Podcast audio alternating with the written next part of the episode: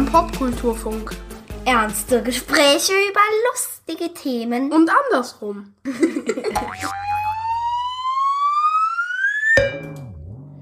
Hallo liebe Menschen und willkommen zu einer neuen Ausgabe des Popkulturfunks.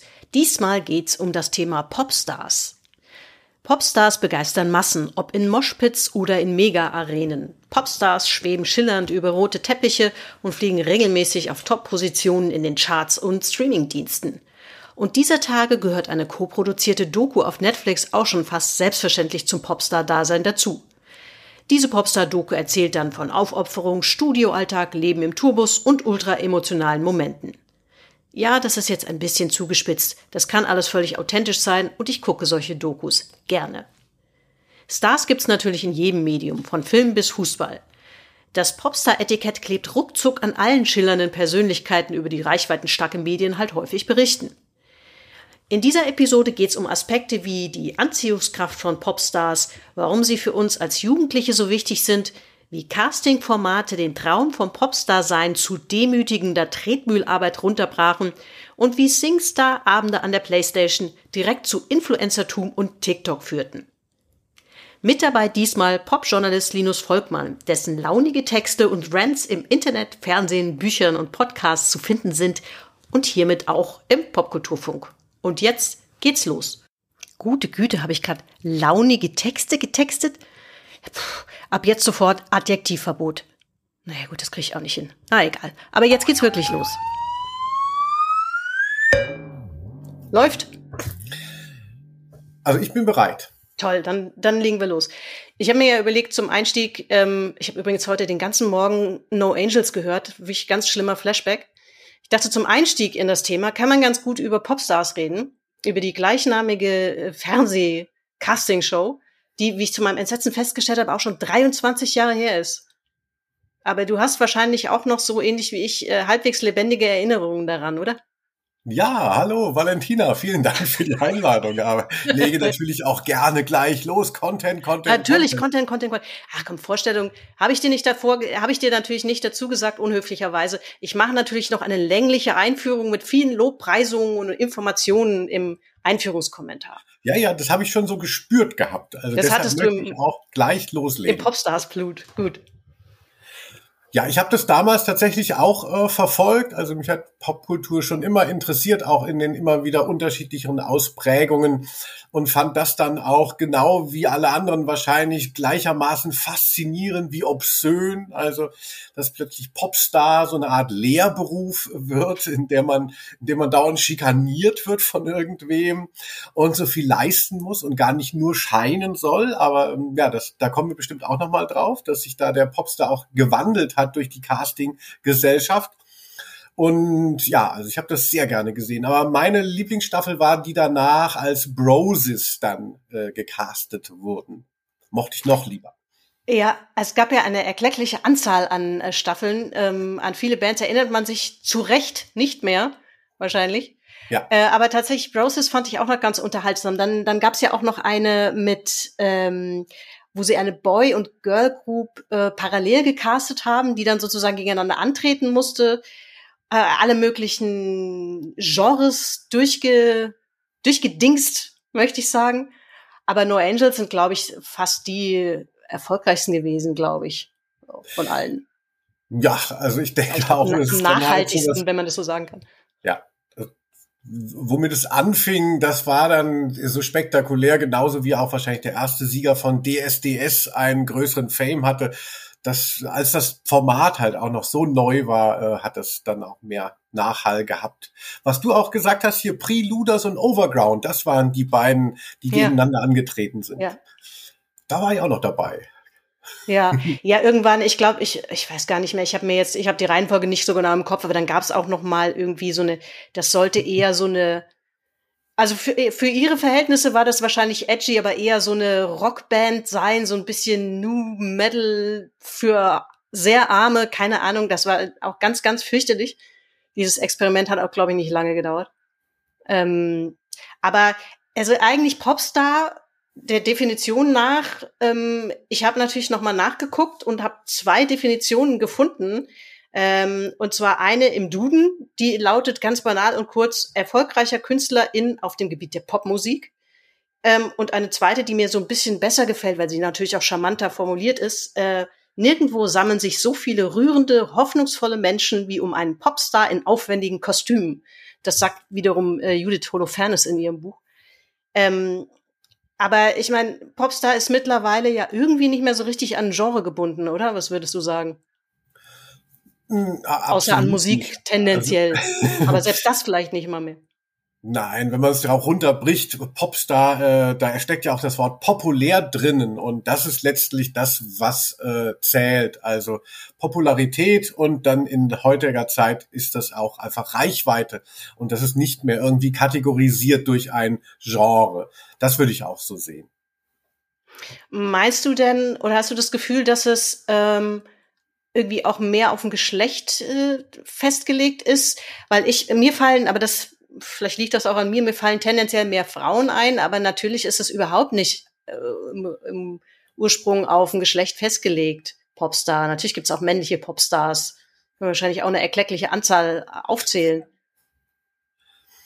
Ja, also ich würde sagen, äh, Popstar ist schon Unisex. Also aber ich finde, das äh, Ding Popstar hat sich schon auch gewandelt. Also äh, ich weiß gar nicht, ob du mich deshalb eingeladen hast, aber ich habe vor drei, vier Jahren, kurz vor der Pandemie, habe ich eine Lesereise gemacht oder so eine Bühnenshow und die hieß Sprengt die Charts, wie werde ich Popstar und warum?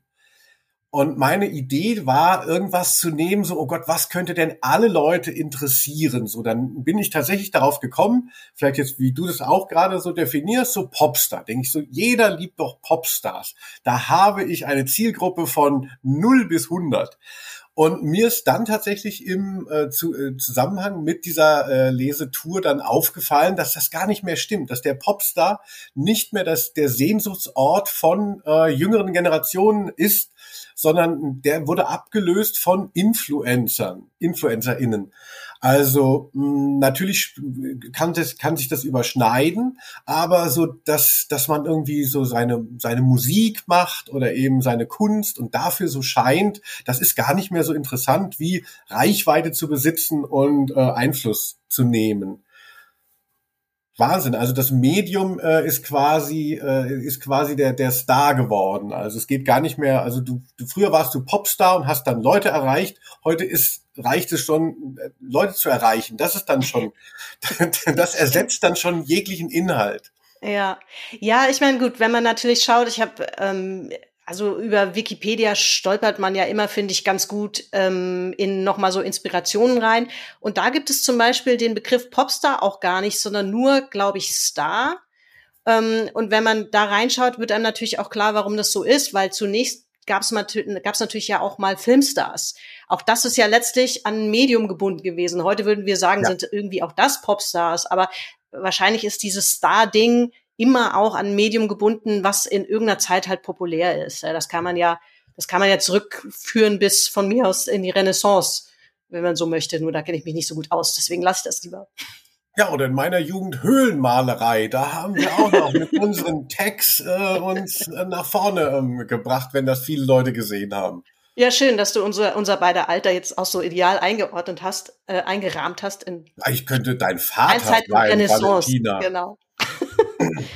Ähm, ich, ähm, ich möchte nicht ungemessen, unangemessen viel Judith Holofernes zitieren, aber ich habe es halt gerade erst gelesen und die hat es immer so schön gesagt. Ähm, womit ich nicht gerechnet hatte, war das dazwischen, die uneindeutige, demütigend lange Zeit zwischen Fräulein Wunder und Lebenswerk. Denn das ist es, wofür der Pop keine Toleranz hat. Für Frauen, die ein kleines bisschen alt sind und nicht mehr ganz jung. Da kann man natürlich jetzt auch wieder Männer einsetzen, das ist, glaube ich, ziemlich egal. Wobei Medien oder generell die Öffentlichkeit vielleicht ein bisschen mehr Toleranz für ältere Herren als, als Damen hat, leider. Ähm, ich glaube, das trifft Frauen einfach nochmal ungleich härter, das, das Rampenlicht, könnte man sagen. Ähm, findest du, dass Popstar-Sein auf ein Alter festgelegt ist? Tatsächlich? So einfach ja, also real das ist. Erstmal ein sehr schönes Zitat, was du da rausgesucht hast, hatte ich ja im Vorfeld schon äh, gelesen, habe mich sehr daran erfreut, wirklich von äh, Judith. Und ähm, die Frage würde ich ähm, ja so halb äh, äh, beantworten können dahingehend. Also ich glaube schon, dass Popstar mit dem Alter zu tun hat. Allerdings ähm, äh, geht es eher darum, wer, wer, wer definiert, wer macht einen Popstar. Und deshalb glaube ich eben, dass man jung sein muss, um Popstars zu machen. Also was Leute unter 30, worauf die sich einigen können, das kann Popstar sein. Wenn jetzt die Leute im Feuilleton, irgendwelche äh, Mitte 40-Jährigen äh, sagen, hier, äh, das ist ein Popstar, dann ist es zwar eine Behauptung, aber es setzt sich nicht durch. Also der Popstar wird gemacht von jungen Leuten. Er kann aber auch in Einzelfällen älter sein. Ich hatte noch mal letztens gedacht, hier, kannst du dich noch erinnern, ach, da warst du noch zu jung, It's Cool Man. Das war so ein, äh, so ein Almöhi-Schrat, der in der Milka-Werbung auftauchte und dann wurden um ihn herum noch so YouTube, äh, YouTube, ähm, äh, Eurodance-Songs gemacht. Ja. Und der war dann auch ein Popstar, also, und der war bestimmt schon über 70, wenn nicht noch älter. Also, aber warum ist er Popstar geworden? Weil junge Leute gesagt haben, er ist ein Popstar. Wenn das jetzt äh, jemand aus äh, seinem Dorf gesagt hätte, hätte es nicht gereicht. Ja, ja, das stimmt natürlich. Das kommt so ein bisschen drauf an, wer was wann in welchen Kontext stellt. Ähm, so gesehen ist es auch irgendwie die Augsburger Puppenkiste Popstar gewesen zwischendurch. Da gab es doch auch mal so einen Eurodance-Rumpelhit ähm, mit äh, eine Insel. Herrlich. Ja, da höre ich jetzt noch ab. 1,5 Promille läuft das rauf und runter. Dolls United hieß die Band. Ja, stimmt. Ja. Äh, das ist äh, auch ein endliches Konzept gewesen, glaube ich. Was, äh, aber wahrscheinlich war es von vornherein so angelegt. Ähm, über Influencer müssen wir wahrscheinlich noch mal noch mal sprechen. Ähm, aber ich halt, ich versuche mal, mich zumindest am Anfang noch äh, grob an meinen kleinen Gesprächsleitfaden zu halten. Ähm, Popstars sind heute überall, ähm, nicht mehr unbedingt ans Musikgenre so zwingend gebunden. Ich habe natürlich auch, ich dachte, auch ohne Fußball können wir auch nicht auskommen hier in, in diesem, ähm, bei diesem Thema. Ähm, die Fußballer, man sagt ja auch grund grundsätzlich immer gern, äh, bla bla bla, ähm, ist, äh, hat irgendwie so ein Popstar, hat so Popstar-Allüren. Das wird ja auch immer so ein bisschen daran gebunden. Ne? Und das zählt für viele Fußballer wahrscheinlich auch. Und ich finde, gerade Beckham und Posh Spice haben das halt praktisch, die haben das geheiratet. Im wahrsten Sinne des Wortes. Ne? Du hast auf, eine, auf der einen Seite einen Fußballer gehabt, der irgendwie fancy war und dann noch ein Popstar. Da kam das ja irgendwie beides zusammen, aber ansonsten würden wir da wahrscheinlich auch noch vor allen Dingen Frauen einfallen, wo man sagen würde, ja, Popstars. Hm, irgendwie. Ja. Leider nicht bei der Eintracht. Für, für, für die wir ja jetzt hier zum Glück beide ähm, in der Tendenz ein Herz haben. Ja, stimmt, aber hatten wir nicht Kevin Prinz äh, Boateng, ähm, war das war dann doch auch irgendwie, ich ja, weiß aber nicht, zu kurz da, glaube ich, um den so fest an die Eintracht zu binden. Ja, ja. Ja klar, die Popstars, die bleiben dann hier nicht. Das stimmt. Ja, die, die spielen ja. im Fußball spielen die ständig in anderen Bands. Das sind Söldner-Popstars sozusagen. ja, Posh Spice und David Beckham, das waren so die Charles und Diana für uns äh, Popkultur interessiert. ja, wahrscheinlich. Ja, und dann habe ich, was ich auch so in der Folge noch wahnsinnig viel gespielt hat, habe, äh, ist äh, SingStar, was es ja leider irgendwie nicht mehr gibt. Ich glaube, bis zur PlayStation 4 gab es das noch, inzwischen gibt es das nicht mehr, auch in einer erklecklichen Anzahl. Ähm, da konnte man immerhin gefühlt selbst ein bisschen Popstar sein. Hast du das, hast du das gespielt?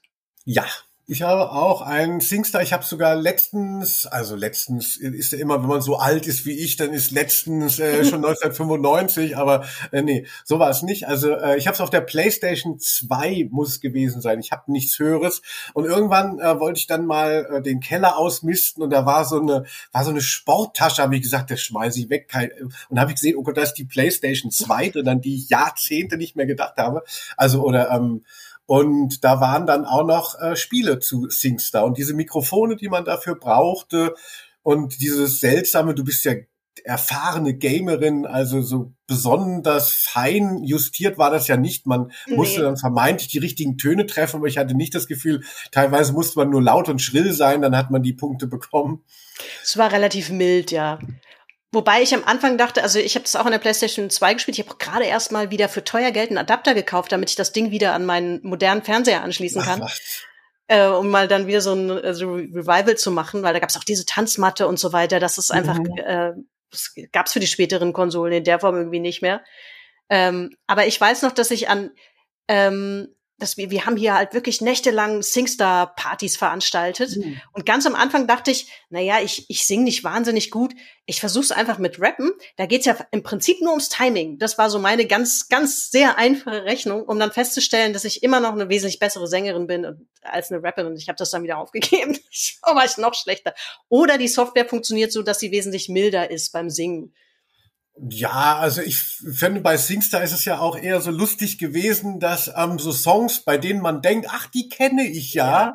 und dann äh, erscheint auf dem Bildschirm plötzlich die zweite Strophe und man denkt, das habe ich noch nie gehört, ich weiß gar nicht, worum es geht. Und speziell bei Rap-Songs äh, ist ja dann doch auch noch mal signifikant mehr Text mitunter, den man äh, jetzt nicht vielleicht äh, bei Hard im Kopf hat. Also kein Wunder, dass es ja. leichter ist, dann zu singen. Ein gutes Beispiel ist auf jeden Fall ähm, äh, Geh mit mir ins Abenteuerland von Pur. Die Strophe ist, ist totaler Irrsinn und man äh, gefühlt noch nie gehört. Also. Ja, man kriegt auch tatsächlich ähm, eine gewisse Demut, selbst bei Popsongs, wo man vielleicht höhnen möchte, dass es ähm, irgendwie billiger Scheiß ist, aber man dann feststellt, ja, aber leicht zu singen ist der billige Scheiß nicht. Also war, war schon ein bisschen was dabei. Ähm, und man hat ganz gut ähm, Songs gelernt. Ja, ja damals war es ja nicht so wie heute, dass man alle naselangen Lyrics nachlesen kann. Und die, ah, mhm. ja, und dann hatte man da natürlich eine große Menge an Songs, ähm, die, wo man dann endlich auch mal die Texte dazu hatte. Also ich kann heute noch, äh, wie hieß denn das? Superstar von Jamilia auswendig, weil ich das, weil ich da am besten war in, in Singstar. Deswegen habe ich das auch immer ausgewählt, damit ich ähm, auch mal, damit ich auch mal gewinne. Ah, ja, das waren auch noch so so ein bisschen limitiertere Zeiten von von dem Content, nicht wahr? Ja. Man hatte ja bei diesen Singstar-Spielen dann Discs, auf denen eine gewisse Anzahl von Songs drauf waren und nicht wie heute, dass man denkt, jeder Song der ganzen Welt wäre eigentlich im Computer, wenn ich ihn nur aufrufe. Oder gab es das schon bei PlayStation 4, dass man dann ähm, auf irgendwelchen Plattformen dann mehr Songs hatte? Nee, ich glaube nee. nicht. Also im Zweifel DLCs, wie wir äh, Menschen in diesem Gaming-Bereich ja sagen, ja, das, das gab es natürlich dann irgendwann, dass man irgendwie noch äh, Content extra downloaden konnte später. Aber offen gestanden auf der PlayStation 4 habe ich das auch nicht mehr so verfolgt. Das mhm. musste ich muss ich aufpassen. Ne? Aber nee, da, damals hat man musste man tonnenweise DVDs kaufen für neuen SingStar-Content. Ne? Da gab es ja von Turkish Pop bis zu weiß ich nicht was äh, natürlich jede Menge. Ja, wir können ja mal tauschen. Ich hab halt noch welche. Und nach diesem Erfolg, als, als ich ja. diese Sporttasche dann wieder revivelt hatte zu einer Party, äh, würde ich die auch nicht mehr hergeben. Obwohl dann teilweise, also ich hatte so zehn Discs, es ist bestimmt nicht so spannend für deine HörerInnen, äh, äh, aber da gingen dann schon ein paar nicht mehr. Das ist auch ein etwas ähm, endliches äh, Gut. Ja, es ist ohnehin echt ein bisschen erschütternd, wie wir haben hier nämlich zum Beispiel noch eine PlayStation 3 stehen, die ja ein defektes Laufwerk hat. Ähm, was echt ein bisschen bitter ist, weil wir so viele Spiele dafür noch haben. Unter anderem auch diesen ganzen wahnsinnigen vielen Plastik-Content, wie zum Beispiel äh, Gitarren für Guitar Hero und so ein Kram. Mm, ist natürlich ah. sehr bitter, wenn die DVDs dann nicht mehr laufen. Ähm, und du findest tatsächlich nicht mehr so viele Services, die das reparieren. PlayStation 4 ja, aber PlayStation, äh, PlayStation 3 ist offenbar für viele schon nah dran an, keine Ahnung, an einem Pong-Gerät oder so. Ich bin erschüttert. Ja gehen Sie damit zurück in die DDR mit Ihrem ja, genau.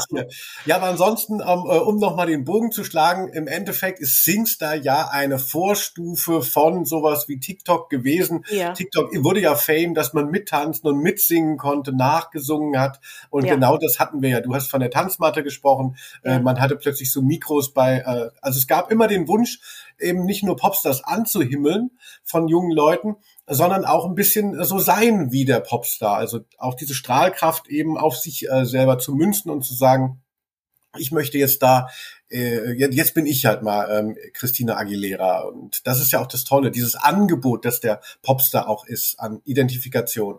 Ja, ja, stimmt. Also das gibt natürlich im Prinzip eine direkte Entwicklungslinie, auch wenn man die vielleicht nicht immer sieht, so bis, bis hin zu TikTok, wo wir ja vielleicht jetzt in, dann in der Jetztzeit angekommen wären. Popstars im Videospiel gab es natürlich auch immer schon. Ähm, auch da habe ich gestern Abend noch mal ein bisschen nachgelesen und habe noch so erheiternde Experimente gefunden, an die ich mich selbst überhaupt nicht erinnern kann.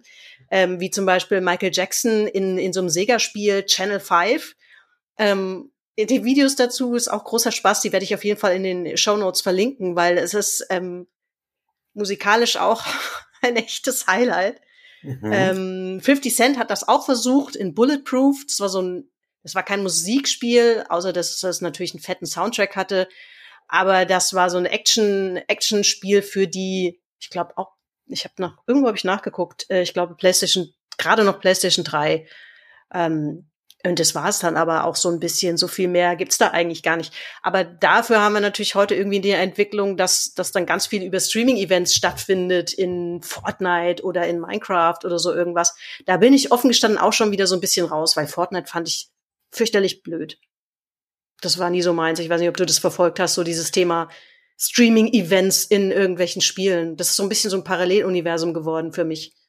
Ja, also das ist na, da, ich bin ja wirklich immer interessiert und möchte auch den jungen Leuten so ihre ihre Coolness und ihre ähm, Hypes kaputt machen, indem ich auflaufe und die Leute denken, Gott, wenn der Hausmeister schon kommt, dann ist es nicht mehr so geil. Aber so bei Fortnite, äh, also ja. da denke ich natürlich auch als alleinreisender Mann, äh, da ähm, äh, packen ja dann die Eltern ihre ähm, Kinder weg. Also denken, es ist ja, es ist ja, also das müssen die Kinder leider ohne mich machen. Ja, also ähm, das muss man, glaube ich, an der Stelle auch nicht, nicht weiter ausführen. Aber ich will trotzdem noch mal ein klein bisschen in der nostalgischen Ecke bleiben, oh. ähm, weil das, glaube ich, ja wahrscheinlich uns beide sehr stark bestimmt hat. So, wir haben halt das Zeitalter der, der Pop-Magazine auch noch sehr stark mitgemacht. Bravo, Mädchen, Popcorn und was es da alles gab.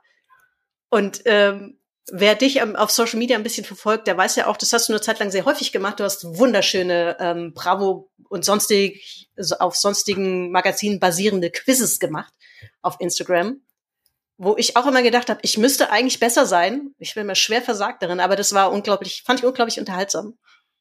Ähm, also die haben natürlich irgendwie auch dieses Popstar-Thema eine ganze Zeit lang maßgeblich mitbestimmt, ne? Zumindest ja, hierzulande, in anderen Ländern habe ich das jetzt nicht unbedingt verfolgt, aber es hat einfach, bevor MTV kam, natürlich auch noch eine große Rolle gespielt. Also ja, wie dein ist, Erleben damit ist. Ja, also für mich ist es natürlich wahnsinnig äh, faszinierend.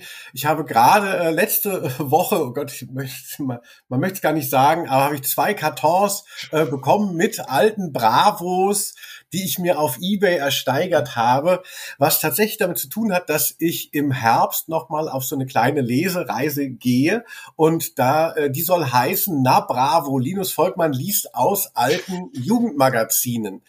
Ich hatte das irgendwie in der Pandemie mal aus Verlegenheit so gemacht, da war ich irgendwie gebucht und äh, wusste gar nicht, was ich machen wollte, wollte den alten Scheiß nicht mehr bringen und hatte dann gedacht, ah, ich gucke mir mal eine neue Bravo an. Was steht denn da drin, beziehungsweise wie, wie kann man eigentlich mit so einem alten Medium äh, junge Leute erreichen?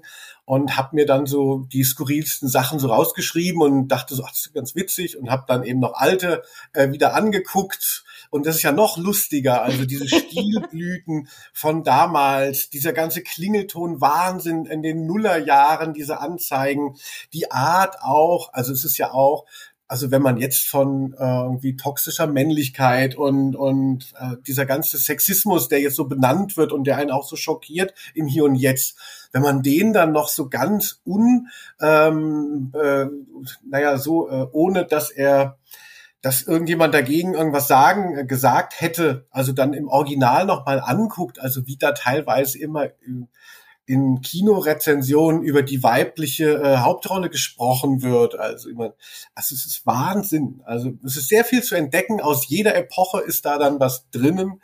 Und man kommt immer wieder auf ein paar äh, Bands, die man auch nicht mehr auf dem Schirm hatte. Also ich bin ein großer Fan von dem Wiederbesuchen von alten Jugendmagazinen. Ja, ich meine, ähm, ich habe mal nachgeguckt, dann natürlich auch im Zuge der, der kleinen Recherche ähm, in der Vorbereitung auf diese Folge.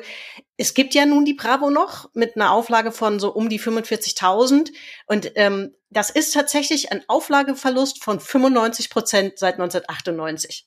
Das muss man sich mal reintüten. Das ist praktisch nicht mehr vorhanden. Aber, aber ich meine, klar, das ist jetzt auch, ähm, der Zeitschriftenmarkt ist ja generell keiner, der irgendwie noch pompös wäre, ne? Aber, aber gerade in, in dem Popkultur-Thema ist, ähm, ja, nicht mal mehr, da, also ist, glaube ich, noch am allerwenigsten rauszuholen. Dann schon wieder eher Spektrum der Wissenschaften oder so. Ja klar, du hast ja auch, es geht ja auch immer um Zielgruppen, also ja. und und wenn du ein Jugendmagazin machst, wo die Zielgruppe ist ja schon in dem Wort drinnen und du weißt, wenn man jetzt, man braucht ja jetzt keine Kinder zu haben, um zu wissen, die fassen grundsätzlich eigentlich keine Hefte an und wissen gar nicht mehr, was ein Kiosk ist. Äh, also ich möchte nicht Bravo-Redakteur sein, um mir zu überlegen, ja, was könnten wir denn jetzt mal schreiben, damit die Leute wieder zurückkommen? Nichts, ihr könnt machen, mhm. was ihr wollt. Es kommt niemand mehr zurück und deshalb ist es ja auch so ein bisschen lost. Also wenn man sich jetzt die Bravo anguckt, um da nochmal die Brücke zu schlagen, äh, das war ja auch so meine Frage, so was steht da eigentlich drin? Und es ist wirklich total lost, weil es geht nur noch ums Internet. Also man, ja. man, man hat so quasi so eine Alternative oder mm, es hat halt so ein Medium, was nicht das Internet ist und kann aber nur noch darüber berichten. Und dann sind dann irgendwelche äh, Stories, die jemand gemacht hat. Und dadurch, dass die Bravo ja mittlerweile monatlich kommt, früher war es ja eine wöchentliche Zeitschrift, äh, ist, es, ist es auch total verrückt, dass ein so schnelles Medium dann nochmal nachgedruckt wird. Man sieht ja. drei Wochen später, was irgendjemand gepostet hat. Auweia. Ja, ich meine, es ist halt auch einfach so natürlich, die haben komplett ihre Deutungshoheit verloren. Ne? Dadurch, dass gerade, wir haben es ja schon kurz angesprochen, heute InfluencerInnen ähm, sozusagen die Popstars sind, die sich ja in, also zumindest großen Teilen selbst vermarkten, ähm, macht es einfach überhaupt keinen Sinn mehr. Die, sie können ja nur noch schauen, wer ist gerade so angesagt und vielleicht kriegen wir ja irgendwie eine exklusive eine Home Story zusammen oder so irgendwas. Aber es gibt auch keine Notwendigkeit für die meisten, die äh, auf Instagram oder TikTok unterwegs sind und da ganz erfolgreich sind, sich jetzt irgendwie an, an eine Zeitschrift zu hängen oder so. Egal, ob das Brigitte ist oder Bravo. Also eben. Also für mich war das wirklich noch sehr wichtig. Ich komme ja auch vom Dorf, also und es gab ja vor dem Internet keine interessanten Informationen äh, da, gab es noch die Fernsehzeitschrift, die äh, meine Mutter gekauft hat. Aber dann hatte ich dann eben die Möglichkeit, Bravo zu lesen und fand das wirklich so ein Tor zur Welt. Also wie es jetzt eben meinetwegen das Internet in anderer Form auch ist. Aber damals war das eben auf Printmedien beschränkt. Und ich fand, Popstars haben immer so ein Angebot gemacht, habe ich ja vorhin schon gesagt, also dass man, wie man auch sein könnte. Also David Bowie ist ja da so ein Beispiel oder Lady Gaga aber ich fand in meiner Jugend dann, dass ähm, ich hatte halt so eine Schwierigkeit, äh, wie so Männlichkeit. Ich fand mich halt so unmännlich, so vermeintlich in so einem gesellschaftlichen Blick, den, den man äh, irgendwie versucht zu antizipieren und denkt so, gut, da passe ich jetzt nicht rein. Und dann gab es eben so Typen wie Lee Mal von Gugu. Und, und man hatte einfach so andere äh, Männerbilder äh, durch Popstars schon gesehen. Also auch ich. Oder ähm, zum Beispiel natürlich Boy George von Culture Club damals. Und das fand ich halt so inspirierend, dass äh, Popstars erstmal andere Identitäten überhaupt sichtbar machen und dann auch so eine Selbstgestaltung einem anbieten, dass man eben nicht so sein muss, wie man ist oder, oder wie man denkt, dass man sein müsste, sondern man kann sich das irgendwie aussuchen und zusammenbasteln. Und deshalb fand ich den Popstar da immer sehr inspirierend. Ja, und das ist ja, ja äh, er oder sie ja auch bis heute geblieben. Ja. Und das hat sich ja auch gar nicht geändert. Ähm, nur, dass es vielleicht auch schwieriger ist zu sagen, ab wann ist denn jemand äh, ein, ein Popstar, ne? weil das einfach auch, glaube ich, auf einem kleineren Level funktionieren kann, ähm, beziehungsweise halt auch, ja, das ist abgetrennter. Es gibt halt nicht mehr so einen großen Markt dafür. Ja? Also und man kann auch nicht mehr so wie früher sagen, na ja, wer halt äh, Top 5 ist, nonstop, der ist ein Popstar. Das ist sehr viel komplizierter geworden heute, als, als es mal war. Äh, als ich habe übrigens auch noch mal nachgeguckt ähm, ähm, Thema Bravo. Die hatten ja auch einen eigenen Award, den den äh, Bravo Otto, ähm, lose inspiriert von einer Figur, die wir heute eher als äh, kulturelle Aneignung empfinden würden. So, das war so eine Art ähm, Pierre Pries Winnetou inspiriertes Figürchen. Ganz merkwürdig. Auf alle Fälle hat ähm, Hast du noch eine Idee, wer den am häufigsten bekommen hat? Also ich bin ja momentan total drinnen. Ich würde jetzt dauernd gerne hier in den, aber es ist ja ein Podcast, ja ein Hörmedium, meine ganzen ja. neuen Stapel zeigen. Und ja. deshalb weiß natürlich auch der Bravo Otto auch immer spannend, die Auswertungen da. Äh, wer den am meisten bekommen hat, weiß ich nicht, vielleicht Lothar Matthäus. Ähm, äh, nee, sag du es mir. Äh, bon Jovi. Ach was. Bon Jovi was. 13 Mal. Das hätte ich jetzt nicht gedacht. Aber es gibt natürlich auch unterschiedlichste Kategorien auch. Ja, ja, ja. Ich denke, äh, ja. Ähm, Sie sehen jetzt nicht, wie ich umblättere. Ähm, also was, was heute natürlich, das haben wir auch schon angesprochen, Stichwort InfluencerInnen und so weiter. Generell ist es heute so, dass ähm, ich das Gefühl habe, im positiven Sinne, dass mehr Popstars die Möglichkeit haben, sich auch selbst zu vermarkten. Also was natürlich auch einfach daran liegt, dass die Musikindustrie in der Form, in der wir sie mal gekannt haben, ja auch nicht mehr existiert. Ähm, insofern müssen sie es vielleicht zum Teil auch. Ähm, aber äh, Taylor Swift, finde ich, ist dafür ein ganz gutes Beispiel. Ähm, es gibt natürlich eine Menge Musikdokus auch. Ich bin zum Beispiel begeisterte Doku-Guckerin. Ich, ich schaue mal Dokus, wenn ich Wäsche zusammenlege, weil dann da muss man nicht immer hingucken, sondern kann man auch oft ganz gut zuhören. Ähm, und ich gucke wahnsinnig gern Musikdokus und die über Taylor Swift und ähm, es gibt eine Menge andere auch noch, die sind natürlich teilweise auch von den exist noch existierenden Popstars, anders als Amy Winehouse zum Beispiel, ähm, mitproduziert. Insofern muss man sie vielleicht auch immer mit der, also muss man auch immer wissen, okay, das ist eine Möglichkeit für sie, auch Dinge vielleicht auszulassen oder sich in einem bestimmten Licht darzustellen, wie man sie sonst nicht unbedingt sieht. Ähm, aber fair enough, finde ich, weil Medien machen das ja umgekehrt auch so. Dass, ähm, da muss man sich vielleicht wie oft häufiger mal so, die Wahrheit ist in der Mitte, äh, das so sehen. Aber Taylor Swift zum Beispiel fand ich eine ganz tolle Doku, Miss Americana hieß die. Ich glaube, eine Netflix-Doku war das. Ähm, da macht, es macht schon unglaublich viel Spaß zuzugucken, wie das vielleicht dann auch, ähm, wie viel Emanzipierung da halt heute auch drin ist. Ne? Ähm, ich weiß nicht, wie du das beobachtest, ob, wie sich das irgendwie verändert hat. Ich meine, der Weg ist ja immer ein, sagen wir mal, ähnlicher, äh, dass jemand sehr berühmt wird und man dann irgendwann auch mal feststellt, dass dieser, dass dieser Ruhm ganz unangenehme Schattenseiten mit sich bringt. Ja, Aber ja, ja. man hat es ein bisschen mehr in der Hand, wie man darüber spricht und was man öffentlich macht und was nicht. Ne? Ja, also ich gucke auch sehr gerne ähm, Dokus über Popstars und da gibt es auch die unterschiedlichsten äh, Möglichkeiten und Qualitäten. Also, dass irgendwann dieses Narrativ auch draufkommt, gerade wenn man eben so eine, so eine Sendung hat, die vielleicht eben über eine Stunde geht, dass es erst ganz schwierig ist und dann so, dann plötzlich wie der Phönix aus der Asche. Also diese Empor-Kömblings-Stories, die vor allem bei Hip-Hop ja so wichtig sind. Äh, ja, also da, naja, also eine gute Doku gibt einem die Möglichkeit, vielleicht trotzdem auch dahinter zu blicken, aber weil natürlich diese Dramaturgie, auf die trifft man fast immer. Ja, also, ähm, wo ich das total spannend fand, war, also das war, glaube ich, eine der ersten Platten, die ich gekauft habe, die so wirklich unter dem, unter dem Label Popstars liefen, war halt tatsächlich Whitney Houston. Ähm, was natürlich auch ein gutes Beispiel ist dafür, wie stark ähm, damals halt Plattenfirmen, Labels und Management ein bestimmtes Narrativ gepflegt haben, wo man dann erst in dieser sehr guten Doku, ich glaube, ich weiß gar nicht mehr, ob die von Asif Kapadia war, relativ bekannter Dokumacher, ähm, auf jeden Fall ähm, eine, die die gezeigt hat, so, okay, das, man hat ein völlig falsches Bild von dieser Person. Also man mhm. neigt halt dazu, ähm, zu sehen, okay, Popstar und Fame und dann an den falschen Typen geraten und Drogen, ach du liebe Zeit, das ganze Programm. Ja. Aber das macht sie unzulässig viel mehr zu einem Opfer, als sie das verdient hat. Also die, also zum einen hat sie Drogen auch schon vorher genommen. Es war einfach eine freie Entscheidung und dass man sich dann einen, vielleicht noch einen Partner sucht, der bestimmte Dinge oder Abgründe, die in einem sind, irgendwie fuelt.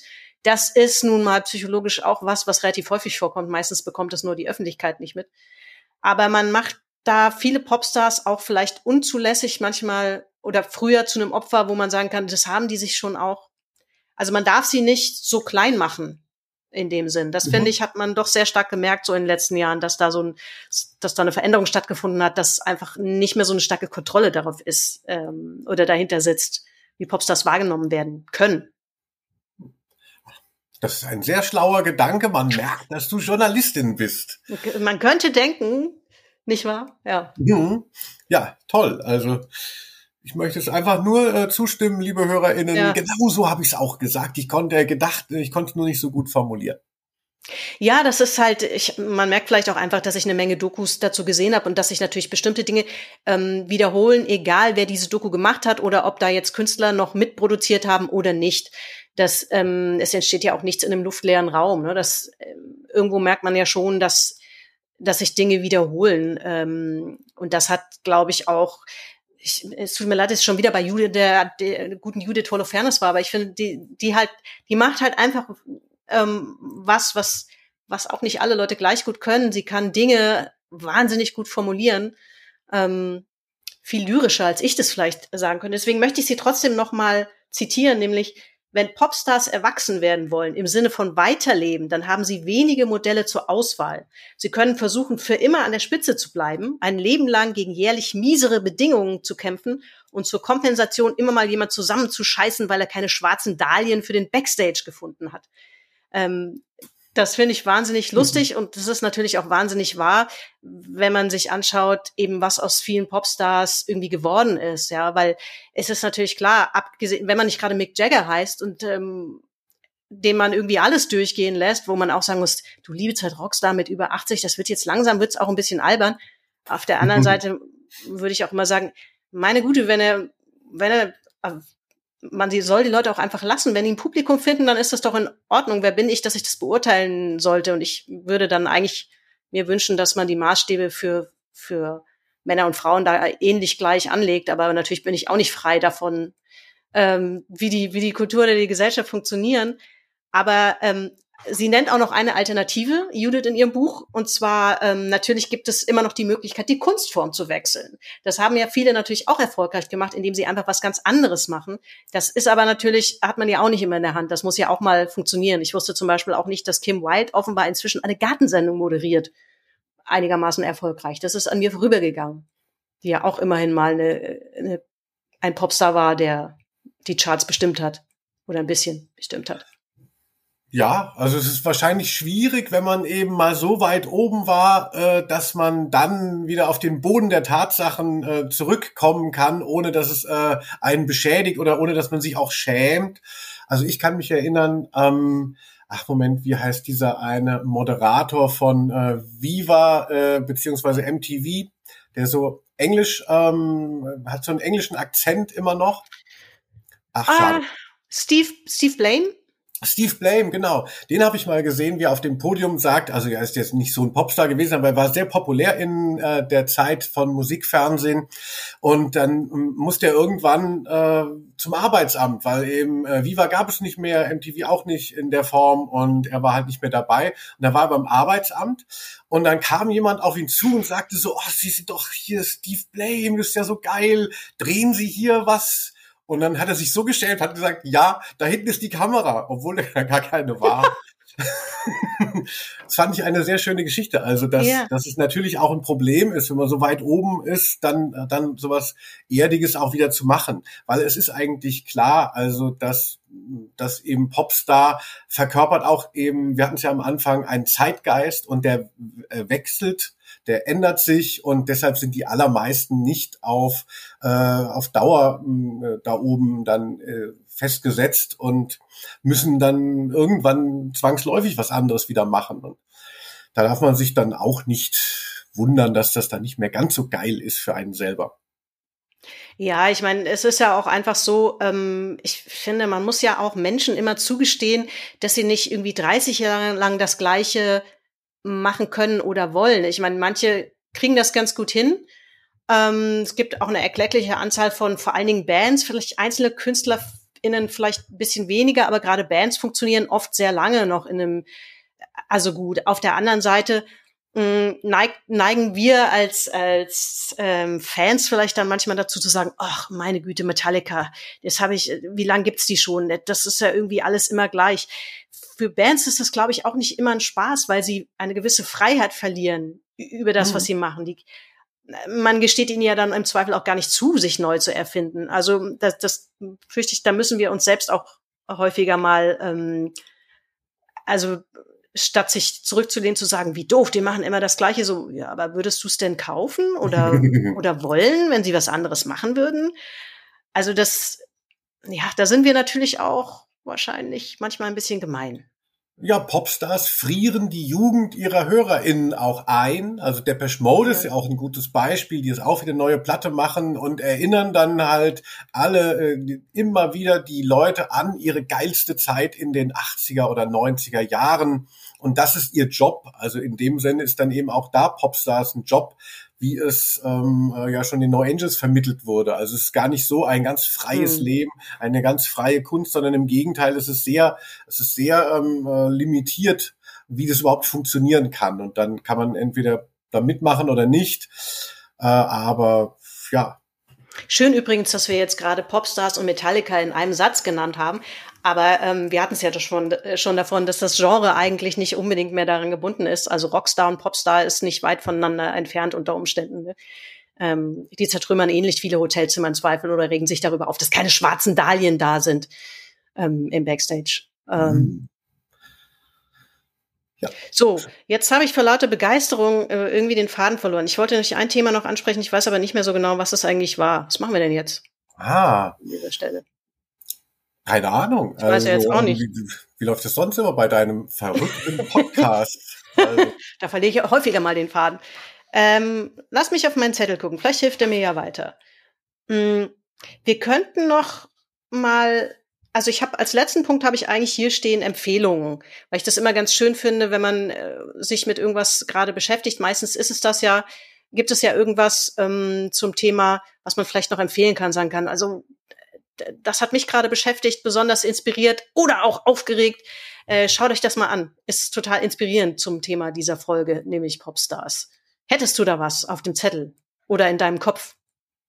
Ah, ja, da kann ich mich, äh, das war in Aus dem Briefing stand die Frage drinnen. Habe ich noch gedacht, ja. da müsste ich mir was Schlaues überlegen, damit Valentina hier richtig staunt. Jetzt habe ich gar nichts äh, mitgebracht im Zweifel. Also ähm, ich habe zuletzt interviewt, also ich bin ja auch Musikjournalist und äh, versuche das immer noch mit Begeisterung zu verbinden. Äh, also ich mache halt äh, die Sachen, die ich interviewe oder die, die Ex, äh, auf die ich mich dann irgendwie stürze, das sind Sachen, die ich auch toll finde. Und ich glaube, dass dieses Jahr das Jahr wird von der Band Blond. Das ähm, ist so ein Trio aus Chemnitz und ja, sie, die sind, haben schon sehr feministische Inhalte, können die aber wahnsinnig glamourös verpacken, dass sie auch schon ziemlich weit in den Mainstream damit gekommen sind als letztes Jahr die ganzen, also viele Konzerte immer ausfallen mussten, weil es nicht so gut lief nach Corona, hat äh, bei Blond war es immer voll und das ist für mich so ein Gradmesser. Die neue Platte heißt Perlen und ist wirklich ganz großartig geworden. Du siehst mich gerade noch der Handy greifen, weil ich der Meinung bin, ich habe irgendeinen Song, genau, habe ich doch von denen ähm, auf meinem eigenen Gerät. Ähm, Genau, Männer. Das, da bin ich drüber gestolpert. Ähm, in dem Fall, also wirklich ganz banal, in diesem großen Fernsehprogramm bei Jan Böhmermann hatten die nämlich einen Auftritt, der, der sehr legendär war. Der hat nämlich letztes Jahr, glaube ich, mal eine Musiksendung gemacht, eine komplette ah. Musiksendung. Da traten sie auf, inklusive schlammcatchender Männer. Das war toll. Großartig. Das ist ja. eine Coverversion beziehungsweise eine Übersetzung von dem Weather Girls Klassiker It's Raining Man und es bezieht sich so darauf, dass auf den deutschen Festivalbühnen oder den auch den internationalen immer eigentlich nur so äh, Cis-Männer gebucht sind und eben 80 Prozent alles nur die Foo Fighters und Mando Diao bestimmen und dann gibt's eben von Blond diesen Song äh, Es regnet Männer Halleluja. Und es ist so lustig, ja. weil man erkennt, es, es ist total catchy und es hat aber inhaltlich total viel zu sagen und bringt aber durch die Form es einem so leicht nahe. Also ganz tolle Band. Das werden wir auf jeden Fall verlinken. Da kann ich ja auch direkt was in die Mediathek bei uns schicken. Das ist auch ganz praktisch. Ähm, meine Empfehlung wird jetzt wahrscheinlich an dieser Stelle keinen mehr äh, überraschen oder niemanden mehr überraschen denn ich habe die Dame ja häufiger zitiert in dieser Folge, nämlich äh, ah. äh, natürlich das Buch von Judith Holofernes, Die Träume anderer Leute, ähm, heißt es. Ähm, ich glaube, das ist Anfang des Jahres rausgekommen. Ist wirklich ganz toll. Ähm, das ist einfach wirklich ein sehr äh, berührendes, melancholisches, fröhliches, inspirierendes Buch. Sehr schön. Und Valentina das, ähm, empfiehlt ja. noch die neue Metallica. Habe ich, hab ich auch im Subtext schon gehört. du, damit habe ich mich tatsächlich äh, so gar noch nicht auseinandergesetzt. Wenn ich überlegen sollte, musikalisch, Ähm, weiß ich nicht. Also das ist tatsächlich auch für mich schwieriger geworden. Ich bin auch so ein also jemand, der dann doch immer wieder die, die gleichen Sachen hört. Oder wenn man mich fragt, sage ich bestimmte Genres und gucke dann in mein Musikverhalten, was man ja bedauerlicherweise heute auch total auslesen kann. äh, in den, es wird ja auch immer Ende des Jahres posten ja auch alle ihre Streaming-Plattform-Listen, was sie häufig gehört machen. haben. Ich, so peinlich, was ich da das habe. Das ist mega peinlich. Also auch wenn ein guter Freund von mir, der auch in der Musikbranche gearbeitet, lange gesagt hat, so es gibt keine peinliche Lieblingsmusik. Ich, so, ich weiß, da bin ich mir nicht so sicher. Also ähm, kommt auf den Kontext an, in dem man das sagen muss. Ähm, aber ich, da sind bei mir auch, also das, du denkst, das habe ich am meisten gehört, im Ernst? Yes, das, was war denn da los? Also das ist schon auch, also ähnlich wie du möchte ich das, möchte ich hier darüber nicht öffentlich sprechen. Mach nur nicht öffentlich. Ja, genau, wieder 90 Prozent nur Rechtsrock gehört und man selber denkt, man ist aufgeschlossen. Ja, ganz so schlimm ist es nicht, aber ich würde mich tatsächlich eher im, ähm, so im Indie-Rock verorten, würde ich immer sagen. Aber ich höre tatsächlich auch wahnsinnig viel Pop. Also, aber ja, die, die Grenzen äh, fließen ja auch manchmal hier und da. Ne? Und ähm, weiß ich nicht, ich glaube, mit Metallica bin ich tatsächlich mal so ein bisschen, bisschen durch, glaube ich. Nichts gegen Metallica. Das ist. Ja. Ähm, James Sicherlich. Hetfield, Lars Ulrich, wenn ihr zuhört, ne, also wir respektieren eure Arbeit. Absolut. Aber sind so ein bisschen, sind so ein bisschen drauf. Ich habe Lars Ulrich tatsächlich mal getroffen in einem, in einem kleinen Club in London. Ähm, also das heißt, ich habe mich da vornehm zurückgehalten, weil ich es mal so unangenehm finde. Und ähm, ich wäre jetzt auch nicht auf die Idee gekommen, hinzugehen und mir irgendwas signieren zu lassen. Aber jede ja. Menge andere Menschen haben das, haben das getan. Ach, toll. Ja. Ja. Also ähm, ich, ich bin da immer eher etwas genannt. Ich denke mir, oh, das ist so unangenehm. Möchten die vielleicht auch alles gar nicht. Deswegen ja, hätte er sich mal vorher überlegen sollen, bevor er Rockstar wurde. Ja, wenn er noch eine Privatsphäre gewollt hätte. ja, nun, wenn es so einfach wäre. Ne? Ich, ja. Gut, dann würde ich mal sagen, haben wir eine kurze und knackige Folge aufgenommen. Das ist auch völlig legitim, finde ich. Oh ähm, ja. Hätte ich mir erzählen sollen? Nö. Nee. Ich, hm. also, du kannst, ich äh, lasse hier, das, das Schöne an diesem Format ist ja, dass ich äh, normalerweise die Menschen gerne reden lasse. Hier und da bekomme ich aber mal von meiner heimischen ähm, Produktendkontrolle, möchte ich sagen, äh, vorgeworfen, dass ich, dass ich selbst zu viel rede, aber ich hoffe, dass, dass, dass sich das hier mal wieder in der Waage gehalten hat. Eigentlich soll das ja hier möglichst ein Plausch sein, wo man sich auch vielleicht gegenseitig ein bisschen inspiriert und sich ein paar Anekdoten um die Ohren haut und damit die Menschen wiederum inspiriert und unterhält. Das ist hier immer so mein Schlussclaim, ja. Sehr gut, ja. Ich bin auch immer irritiert, wenn es so Talk-Podcasts gibt, äh, wo nur eine Person äh, redet. Also ich finde es schon auch, ich finde das auch immer. Also wenn ich Leute interviewe, dann äh, laber ich auch immer und denke dann, ach, das motiviert sie dann auch was zu sagen. Also das scheint mir äh, gangbar. Ja, nein, ja. also ich hoffe, ich habe dir genug äh, Wortanteil gelassen und ähm, dich nicht an die Wand geredet oder so. Ähm, und man kann hier genug mitnehmen. So ist das Ziel jedenfalls. Äh, Linus, vielen Dank. Ich äh, drücke an dieser Stelle einfach mal auf Stopp und wir können ja noch gleich weiter ein bisschen die aktuelle Situation der Eintracht, Metallica und des Pop im Ganzen diskutieren. Aber da machen wir jetzt mal, das machen wir jetzt mal abseits dieses Podcasts. Ja, vielen Dank und tschüss an dieser Stelle erstmal. Und hier bin ich nochmal wie immer mit dem Schlusskommentar. Drei Ergänzungen gibt's, die ich wichtig finde. Zum einen wies mich der liebste Spieler von allen, seines Zeichens Metallica-Kenner und Vollprofi an der Plastikklampfe von Guitar Hero, darauf hin, dass Metallica im Grunde mit dem Black Album zu Popstars wurden. Oder von mir ist zu Rockstars. Ab da war es halt vorbei mit rumpelnder Metal-Nische, weil einfach sehr vielen Leuten auffiel, dass sich in den brüllenden Gitarrenwänden feine, wiedererkennbare Melodien fanden. Und egal, was ich jetzt hier texte, ich höre immer Linus, der in seinem Buch schreibt, dass man, dass die meisten Leute irgendwie ganz schreckliche Reviews schreiben. Ich sollte das wahrscheinlich auch lassen. Das hier ist kein Review. Es ist einfach nur ein Text. Naja, gut, besser wird's nicht. Also, was ich damit sagen will, ich wollte das mit Metallica nicht einfach so da stehen lassen, weil das natürlich eine berechtigte Ergänzung ist, das muss man vielleicht dazu sagen. Also, ab dem Black Album war es halt Mainstream, Rampenlicht und volle Stadien. Und das ist ja bis heute so geblieben. Zum Zweiten eine Ergänzung zu Judith Holofernes Buch Die Träume anderer Leute. Das verdient an dieser Stelle noch etwas genauere Beschreibung. Zu sagen, es ginge darin ums Popstar-Dasein und dem Leben danach, greift nämlich ein bisschen kurz.